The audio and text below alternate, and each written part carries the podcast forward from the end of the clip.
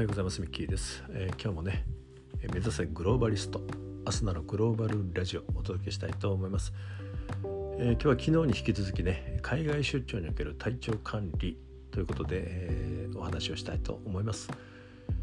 え昨日も少し触れましたけどもやっぱりね、えアルコールの飲みすぎ水分不足これはね、え実は大敵です。はい。水をしっかり飲んでねアルコールを飲みすぎないこと。えー、これでねやっぱり血流のが良くなったりね、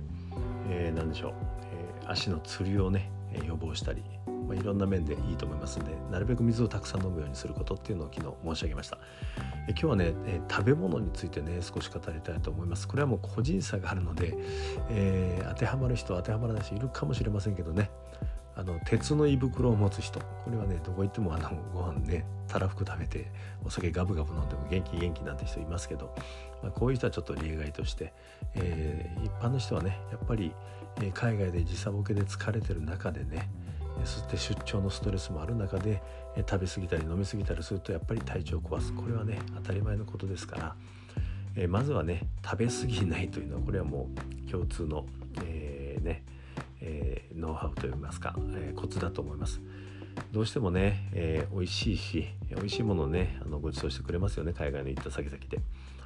でまたあのいろいろね進めてくださいますんでね皆さんローカルの方が。まああの日本人としてはね出されたものを食べなくちゃということでねついつい食べ過ぎちゃうんでこれはね、え、要注意ですよね。最近はねやっぱりビーガンの人、まあ、周りにビーガンの人あんまりいないんですけど例えばそのイスラム教の人っていうのはねインドネシアの人もイスラム教の人ばっかりですからえー、食べられるもんがね豚はダメだとか、まあ、いろんな制約はありますけどもやっぱりそれはあの国とかね文化の違いをお互いに尊重してね、えー、そういったものを準備するっていうのはこれ当然のマナーですし、まあ、これと同じようにねやっぱり食べる量とか食べることの好き好きっていうのは人それぞれありますからその人に合ったものをね、えー、提供するとかあるいはま自分もねやっぱりそれをきっちっと主張する。えちょっと肉料理苦手なんでとかね昨日もお肉だったんで今日はねあの日本料理がいいですとかね、えー、ちょっと一瞬ね あのしらけるというか、えー、でアメリカに来てまた日本料理食べるのみたいな感じちょっと空気になるかもしれませんけどやっぱりね、えー、そこはやっぱり、え体一番ということで、え思い切ってね自分のそういった好みを伝えるというのもね大事かなと思います。まあ、そういったのが通らない場合ね、えあの量の方で調整するということで、え、お願いしたいなと思います。もう私なんかね体がでかいんでアメリカの人もね僕が来たら喜んじゃってねでっかいもうグローブみたいなステーキとかをねあの出してくるんですけど、えー、あの僕は小食だということをねもうしっかりとこう伝えてね、えー、最初の23回は我慢してグローブ食べましたけど、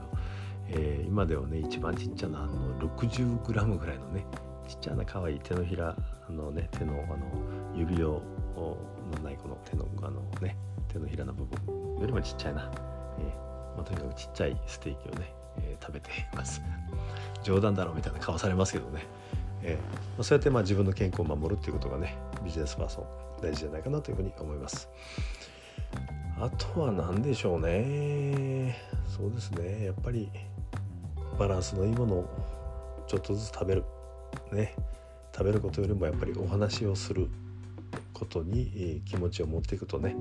えー、ゆっくり食べているとお腹そのうち膨らみますんで食べ過ぎの予防にもなるし、えー、ゆっくりと話を楽しみながら食事をする。これがコツかなというふうに思います。あとちょっと気をつけたいのはね、えあの中国アジア地区、この辺になりますと、え時々ねまあ、今はあんまり聞かないと思うんですけどやっぱり衛生的に問題のあるところに出くわしたりします。はい、で案外ね案外でもないんだなこれあの僕はもうよくよく痛い目に遭ってますんでよくよく分かってるんですけども日本料理屋ねそれもそこそこ高級な感じの日本料理屋でもね、えー、お刺身に当たったりねなんか水に当たったりするんですね。水は日本料理に限らないですけどね。ですからまあ氷の入ったこの水類ね、こういったものはやっぱり氷があの現地の水で作られたりしてますんで要注意。これはまあよく皆さんご存知のことですよね。それとお刺身系ね。これもやっぱり本当に、えー、その現地の人が通い慣れてるね。本当に保証付きのところ以外はあまり手をつけない方が僕はいいと思います。はい。えー、まああのデリケートにできてるね日本人の胃袋にはちょっとね、えー、刺激があったりしますんでね。あとアジア地区での辛いものね、はい、これは衛生的な問題というよりはやっぱり普段食べたいような辛いものを食べると一気にお腹にね、えー、負担がくると。特にま時差ボケで弱ってる体にはね、え、辛いものはちょっと